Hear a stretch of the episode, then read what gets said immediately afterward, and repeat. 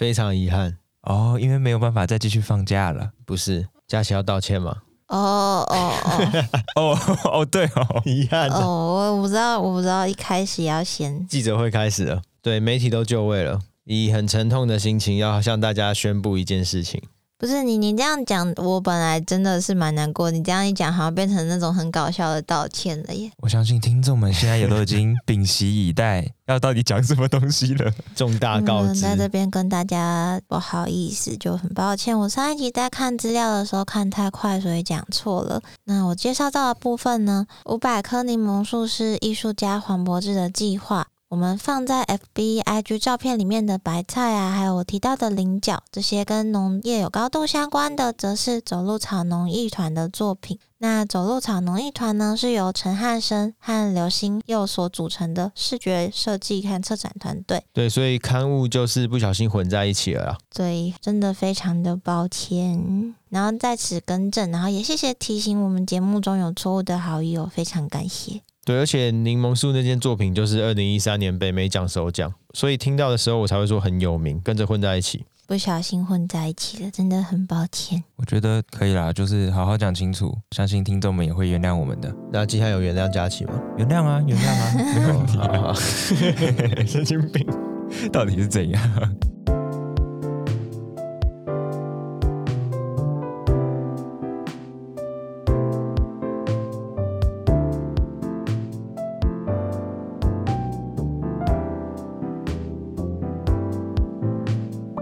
欢迎收听疫情指挥中心，我是提姆，我是佳琪。我是季汉，我们透过艺术新闻来讨论艺术与世界的关系。现在的录音时间是二零二三年的一月二十九号的下午三点，我们来到第一百一十二集，这不是来了吗？对啊，哎，上次许愿直接给我们一个大礼包，一堆新闻，而且不乏充满许多蛮瞎的新闻。老实说，就是荒谬到我会想说，是不是我看错了？荒谬到希望自己不要经历到。真的，我们之前不是有一起去玩过密室逃脱？有啊，我们有成功逃出来吧？对，可是其实到后半段我就有点不耐烦，就有点无聊，因为有一点我我不知道算职业病还是干嘛。玩密室逃脱的时候，我都在研究它这个机关是用什么做的，哦，所以是那种职涯发展型的，我都超级投入在里面呢。那你们会想要去马丘比丘玩密室逃脱吗？好了，应该不算密室啊，应该算遗迹逃脱。怎么样？他们被关起来了，是不是？对，因为秘鲁文化部在一月二十二的时候就宣布，因为他们国内现在正在进行非常巨大的反政府示威活动，因此就关闭了全球知名的旅行景点马丘比丘。这个关呢，就是真正的封城，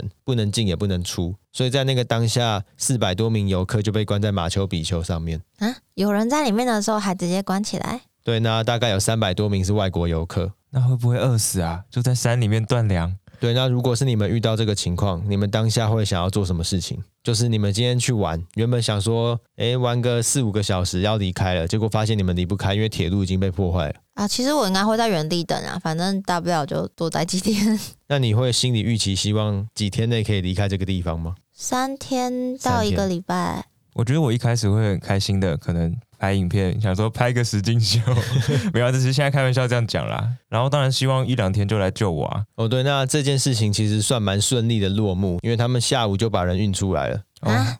太快了吧？对，因为虽然刚刚说他们想要封城，可是因为还是有很多游客困在上面，这是一个事实，所以他们也要先把这件事情处理好。因此，秘鲁政府就是他们观光局啊，就跟当地的居民、还有周围铁路公司、还有巴士公司互相合作。因为主要铁路不能用了，剩下比较支线的铁路就用小火车配巴士把人运出来。最夸张的是前几天有记者去马丘比丘看这个情况，他当天怎么离开的？就是那种木板车。就是电影看到那种木板车，然后要推一根木棍才会动的那种木板车，在铁路上慢慢出去。我小时候一直很想玩一次看看。那、啊、你半夜晚上你敢玩吗？他就当地居民带着他半夜用手电筒，然后这样把他逃出去，有点可怕。另外一个蛮好笑的事情是，当这些游客都顺利离开马丘比丘之后呢，当地马丘比丘的居民就也开始响应罢工，就仁至义尽，加入破坏铁道组。他们觉得很累了。先来讲一下秘鲁这次罢工的事件的起因好了。最早是秘鲁去年年末时，他们的前总统因为涉嫌贪污，即将被弹劾，所以前总统就解散国会。结果解散国会失败，因此就被捕入狱。这样很难看呢，就是他还想要解散国会来欲盖弥彰。对，想说，哎，那不是。就是解决了吗？没有，因为这位前总统呢，拥有大批基层选民跟原住民的支持，所以当他们看到他们支持的这个贪污总统被关到监狱的时候，很不可思议的是，他们上街游行抗议，要求释放他。他们要推翻法律。呃，对，就是很支持他的民众啦。那新任的政府就很强硬的态度，不可能把他放出来，也没有要理他们，所以这两个张力就越来越大，越演越烈，像蝴蝶效应一样，最后就开始有一些民众把民不聊生、民主政治的腐败都混在一起，就变成全国的示威了。大家一起来抗议呀！抗议什么不一定。我有什么不满都跟政府说，你就要帮我解决。对，所以起因比较荒谬，只是现在变成越演越烈，甚至已经有好几十人死亡，数百名受伤，也有很多人被关。回过头来，马丘比丘他们抗议的点是什么呢？我们都知道马丘比丘是全球知名的旅游景点，甚至是秘鲁的第一名。听到秘鲁就会想到马丘比丘啊。对，所以当地的居民他们认为，作为政府的摇钱树呢，却没有得到相应的照顾，每年还被抽那么多的税，结果在疫情的时候又摆烂，像是断粮一样被困在山上。所以他们这一波呢，就一起响应罢工，说如果政府不改变，马丘比丘由我们来接管，这样。在上面成立一个政府，那边的马丘比丘自治区就变成印加文明的最后的堡垒。对，对，起因蛮荒谬，有些蛮好笑的地方，但是事实上现在情况非常的混乱，也越来越严重。目前的总统也有直接放话说，我不会鸟他们的诉求，就继续镇压，把这些领袖都抓起来，所以就是蛮严重的。我看到的消息是，秘鲁的文化部长有说，就是因为示威者封锁了马丘比丘相关的道路，那如果你持有的那个票券呢、不用担心它会作废，就是当示威结束后，你有一个月的期限，还是可以用这样。马丘比丘那个地方的市长也有跟他们当地的居民放话说，你们现在这样继续罢工，事情也不会好转。那当地居民就说，啊，我们现在不罢工，事情也不会好转呢、啊，所以我们就继续罢工，就一个死胡同。他们两个逻辑都蛮正确的、啊，对，这件事情就是这样。不过遇到这种社会难题，其实说实在，政府可能也很努力了，但还是没办法解决啊。我们录节目的时候也很努力啊，大家都很努力啊，还是要做好啊，努力是基本啊。你说基本是与人为善这件事情吗？对啊，像是前一阵子就有一个影片在网络上疯传，是一个画廊的老板呢，他对着他门口的一个游民喷水，把他驱赶离开。还以为台湾新闻，我有看到那个影片，瞄准他的头，哎。那个人在躲，然后就瞄准瞄准这样。对，而且很可怕的是，那时候旧金山超级冷的，所以他们甚至有可能会冻死。而且变得湿湿的之后，又更容易感冒了。对啊，甚至有人生气到直接到画廊呢，把那个门口的窗户给打破，然后洒水进去。是没有洒水。我看到这个新闻的时候，想说到底是怎样？二零二三的旧金山是没有法治了吗？大家都这样暴力解决问题，结果呢？结果当然，这个画廊的老板他是有被抓起来，但是目前还在等法律的判决，我还没看到结果。然后这次会引起那么多人不满，是因为这个画廊的老板呢，他一开始并没有马上认错，他甚至说这其实是整个旧金山的问题。他之前也有打过电话给警察，但是没有得到解决。哦，所以他主张一种法律没有屁用，已经没有正义了，有他替天行道的概念。对，甚至说他跟其他店的老板也都一起打电话给警察，那成功有把其他的游民送走之后，可能也是在看守所或是监狱待过几天，最终这个游民还是会回到这个街头上。哦，所以画廊老板的立场就是我已经无能为力，所以我只好出动洒水术。对，他也是有点委屈啦。只是这样蛮不人道的，在大冬天的这样做，感觉像杀人一样。对啊，所以后来这个老板他也有好好的拍影片道歉。有我们今天刚开始佳琪那种诚意吗？有，我看起来他感觉是饿了两三天，而且我去查了才发现，加州旧金山的游民问题真的非常严重，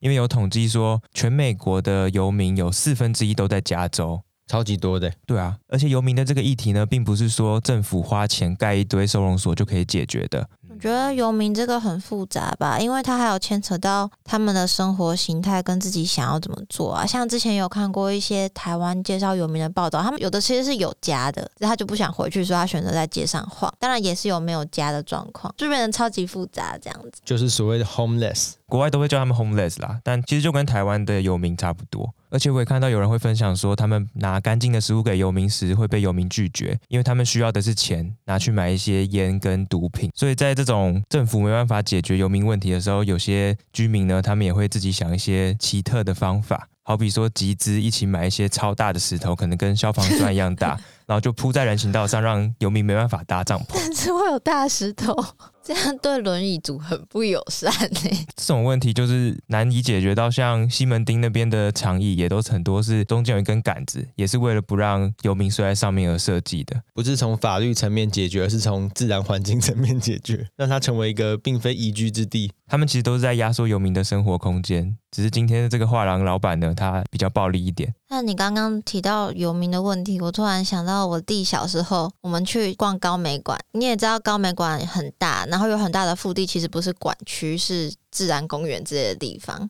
就是遛小孩的地方了。对，我我弟就说，他以后长大要在高美馆当游民。我想说，哈，我跟他说，你在高美馆可能会饿死，哎，你只能跟鸽子抢饲料吃。还是他期待来美术馆的观众可以喂食他？有点难。从小的梦想是当游民，其实蛮励志的。那现在带来一个比较正向的新闻，在英国有超过五百家博物馆要发起一个艺术计划，它来应对英国各地大规模的生物多样性消失这件事情。我这个举例虽然有点鸟，但这样大家比较好懂。你们记不记得之前国高中有一阵子就什么毒品指追花运动那种感觉？就是会有一些演讲，有些艺人演讲，跟一些地方的会有活动、园游会之类的。那这个就有点像，那就是跟生物多样性有关的艺术创作、一些座谈、讲座活动，甚至是一样会去中小学有一些跟老师配合的学习单什么之类的，就博物馆跟美术馆这边一起做合作这样。哦，所以比较是一个大型的教育计划。那总之呢，所以你在今年去英国就有机会看到这些一系列跟生物多样性相关的创作。你说我们到英国，然后潜入小学哦？不用潜入小学，他也会在博物馆跟美术馆会有什么特展之类的，只是目前都还是初期。哦，那我刚刚误会了，我以为只有走入校园的教育，它是一个更大型的联合非常多美术馆跟博物馆的，就算在自己场域内也会进行的教育推广计划。对对，就是小朋友他可能超讨厌大自然，可是今天这个计划呢，就连你走到美术馆或是博物馆里面，都可能会被盖布袋，然后送到大自然里面丢包。不会，不会。他可以在美术馆里面看到，也是跟自然有关系的艺术创作，还有研究。我给你们看他们的网站，还有提供这种连我都可以载下来的这种给老师用的教案简报，然后还有学习单，就是他们是做一个很完整的资源网站。只是为什么他们想要做这件事情啊？生物多样性推广的动机是什么？因为英国他们最近的研究发现，他们的生物多样性正在大规模的消失。是英国研究发现，听起来都怪怪的。不要这样，英国研究也是有可以相信的啦。哦，对，而且他们有数据又显示说，英国有四分之一的哺乳类动物，五分之一的植物已经濒临绝种。我觉得他提到植物还有一个很关键的，就是因为有三分之一的授粉物种在减少。我没有说是授粉什么，因为什么都有机会是授粉，一切都有关系。然后他们就警惕到这件事情，所以在今年就做出这个几乎是遍地全国的潜移默化的推广，埋下无数颗种子啊。他们很多计划都会大概在三四月就搭配世界地球日的时候一起出现，所以大家可以再多等一下。听起来蛮正面的。那这种东西会有什么隐忧吗？我觉得他的隐忧比较是艺术方面的，因为目前他们的作品也都还没出来。但是这种跟政府合作的创作呢，以我的个人经验，个人经验强调，当然会有一些很棒很棒的作品。不要再消毒了，赶快讲啊！但很多作品让我觉得有点敷衍。不行啊，你不能讲到艺术跟政府合作，你只想到台湾吉祥物啊？也不一定是吉祥物啊，就是有一些就交差感觉的创作，让我觉得很可惜。然后他们甚至会跳脱艺术家一贯的创作手法或脉络，让我觉得什么原来这个是谁谁谁。做的真的假的看不出来。好，那到这边的话，我们就要进入生死环节。国内请举例。我们要举例。生死环节结束。没什么好指责的啦，就这是整个机制的问题。嗯就是、他们选择的问题，我自己是会觉得可惜，我不会觉得他们这样有错或者什么的，就是觉得有点可惜，所以可能会有点希望英国这个这个计划合作的艺术家推出来的作品也有在自己的脉络里，或是他们当初找的艺术家就是跟这块有相关，那就会很棒。可是我觉得这个有点太梦想区嘞，因为很多东西都不可能两全其美啊。是啊，不过关于委托创作这些题目，说不定我们之后有机会可以出一集谈这件事情。委托制作，那你们知道世界上最大量的委托画是什么吗？肖像。肖像画，而且是宗教肖像画，希腊罗马神，然后基督教的画，佛教、道教也有很多啊。哦，对耶，都是神明的肖像画。那有一个肖像画比较金，那个不能画啦。哦，哎，其实可以画，等下听我讲完就知道。因为接下来又是不是开心的故事，就我都专门找一些比较不开心的。近期有一件艺术新闻，就挑战到穆斯林族群的底线。这件事情就发生在美国明尼苏达州的哈姆莱大学，有一堂艺术史的线上课程呢，老师在过程中向学生展示了两张穆罕默德的伊斯兰艺术作品，就是先知穆罕默德的肖像的作品。所以有脸，有脸。那随后呢，就被一位穆斯林学生投诉，校方后来也没有展开任何的公听会或者是座谈，就直接将这个教授解雇。因此，整件事情轰炎上。只是这样是不是不太合理啊？这件事情有三个争议，第一个就是穆罕默德的肖像很敏感，第二个就是学术自由，第三个是解雇的过程是不是正当的。所以在课堂里面放出穆罕默德的肖像，本来就是错的吗？呃，穆罕默德的肖像对于部分穆斯林来说是禁忌，不能描绘这位先知的形象。可是，并非所有的穆斯林都有这个传统，尤其是伊斯兰艺术里面有穆罕默德的肖像，也有数百件作品。不过，因为少数保守派都会有比较极端的行为，例如说二零一五年的查理报社事件，嗯，就是他们用漫画，然后揶揄，还有加上揶揄这位先知的形象，就有枪击案。所以这些议题都要格外小心，因为难免会有一些比较偏激的人，你不能保证他可能会做出什么事情来。对，但是把这位教授解雇，事情就解决了吗？也并没有，因为大家都非常不满意，因为学术自由联盟就认为大学直接侵犯了学术自由。为什么会这样子替教授袒护呢？是因为教授他并不是在课堂中突然就像是 jump scare 一样把图片秀出来。他是在课堂前呢，有口头跟书面通知所有学生说，他在接下来这堂课会秀出这两张图片。你在课堂中，如果你需要回避，你可以直接把影片关掉。那是线上课程，是不是？对，它是线上课程。他防雷都做成这样子的，居然还被检举。对，所以就有很多人替这位教授说话。而且你将这位穆罕默德的肖像跟查理报社的事件摆在一起，其实很荒谬。因为老师展示的是伊斯兰艺术史的伊斯兰作品，查理报社是不是伊斯兰族群的人在揶揄这件事情？这两个东西完全不一样，一个是一个人的肖像，一个人是这个肖像被揶揄。而且你还有说他是伊斯兰艺术脉络下，所以才介绍到的。而且这位教授放出来这张手稿是很有名的波斯伊斯兰艺术手稿，这件作品呢是流传世界各地，都在做伊斯兰艺术史脉络的时候会必须要讲到的作品。那这样校长真的很母汤诶。所以有一位伊斯兰艺术学者呢，就跳出来写了一篇社论。他先非常详细的描述了课堂中展示这件作品背后的历史意义跟美学地位。在接下来，他也说明了穆斯林对于穆罕默德肖像的习惯和禁忌转变，就是不是所有人都不能看到。最后，他就严重的批判校长的做法，因为这位学者认为，就是这种混淆和刻意袒护极端穆斯林的态度，才会孕育出大众对于伊斯兰有恐惧症。对啊，他们等于少了一个可以互相理解的机会。而且老师展示的是本来就存在的宗教绘画，校方怎么会把这个作品跟查理鲍斯的漫画混为一谈？其实蛮白痴的。也因为这件事情处理的太过自我审查，所以哈姆莱大学的学生跟教职员呢，就联署要求校长辞职。我觉得校长那个决定做的太过仓促，真的蛮失败的，就很暴力啊，很不像现代社会处理事情的方法，是就是处理不了问题就把发生问题的人处理掉这种概念。我觉得很当代。哦，你说当代就是要这样才酷，这么独裁的吗？笑笑这件事情是去年的事情，可是今天会讲，是因为学生跟教职员在刚刚这个寒假，他们全部都回到学校抗议，然后办座谈会，最后投票联署才上了新闻。哎，这样真的很严重哎，就是你要老师跟学生牺牲假期来做这件事情，表示 真的对他们来说是非常需要去捍卫的事情。对，所以他们最后全体师生呢，八十六趴的压倒性公投，要求校长辞职。八十六超级高哎，超级高。那主要的论点就是，难道未来遇到这些紧张情况都是开除人吗？可是这个投票没有屁用，因为这个学校是董事会制的，那董事会是站在校长那边的。某喵平衡打击嘛，董事会他们持相反看法，因为他们认为伊斯兰恐惧症这个指控不精准。我们校方的考量呢，就是为了支持校内的穆斯林学生。就是我知道他们两个讨论的点没有在一个点上了，嗯、一个是他们想要保护穆斯林，然后另外一个是说这个东西就不是一个问题的东西，就没有对在一起。只是我觉得老师都有事先做出警告，连就书面通知什么都有了，真的不至于到要解雇这样。对，可是因为校内的穆斯林学生会呢，也支持校长跟董事会的决定，所以这个 大学里面就很撕裂啊。大家都不要上课，就不会担心踩线了。再聊一下刚刚那个伊斯兰艺术史学者的文章，他真的详述的超清楚的。他就把说，过去穆罕默德有些肖像是有脸的，然后有些后来没有脸，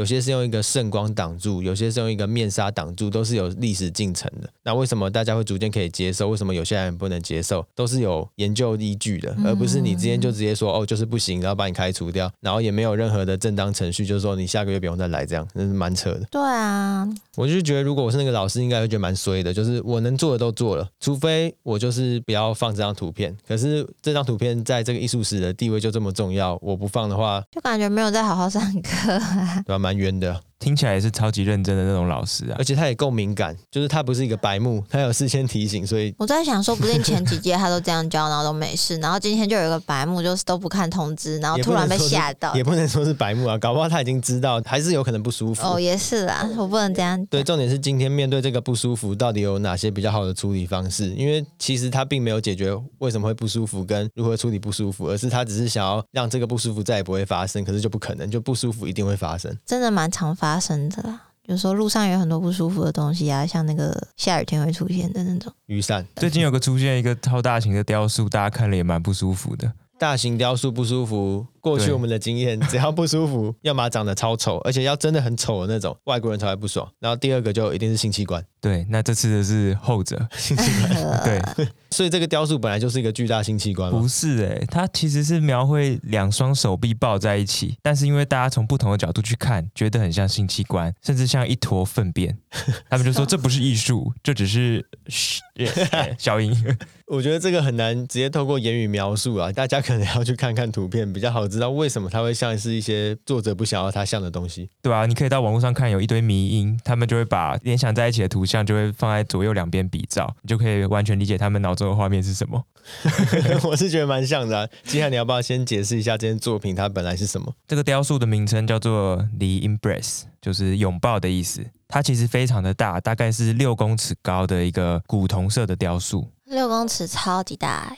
对，然后。他其实是为了要纪念马丁·路德·金恩。而且他这个形象其实是来自马丁路德金恩，他当年获得诺贝尔和平奖的时候，跟他妻子的合照，所以是把合照两个人拥抱在一起的姿势重新呈现出来的巨大雕塑。对，不过他有特别把头部跟身体都去除掉。你看到那个雕塑的时候，就有点像是他们用手肘站在地板上，然后两只手臂抱在一起这样。而且蛮有纪念意义的是，他选这个地点呢是在波士顿公园。波士顿是马丁路德金恩跟他妻子相遇的地方。这个公园呢，又是当时游行抗争的重要集合地，就是扣掉雕塑本身很尴尬，其他东西他都想得非常的完美。对，可是我觉得真的很像哎、欸，这应该算是艺术家的操作失误吧？他怎么会没有想到这个角度看起来会是这样？还是因为他已经跟他相处太久了，怎么看都是两双手？我觉得蛮像后者的哦。但这边要先跟你们讲清楚哦，这个其实是净图的，就是有一百二十六件作品呢，都要来在这个地方盖这个雕塑，哦、等于说评审委员也都看到这个提案，但是没想到这个问题。可是提案的时候是已经做出来了吗？还没啊，都是那种三 D 模拟图。对啊，那可能有些角度不知道，而且量体也看不出来。哦，对，我觉得角度是一个非常大的问题。而且要不然你回去看我们台湾那个私募鱼丸君，他那个设计的时候镜图跟做出来也不一样。你说眼珠子黑黑超大一圈，对啊，这个屡见不鲜。可是我觉得这个它应该跟镜图的时候不会差太多，但角度真的是一一大败笔。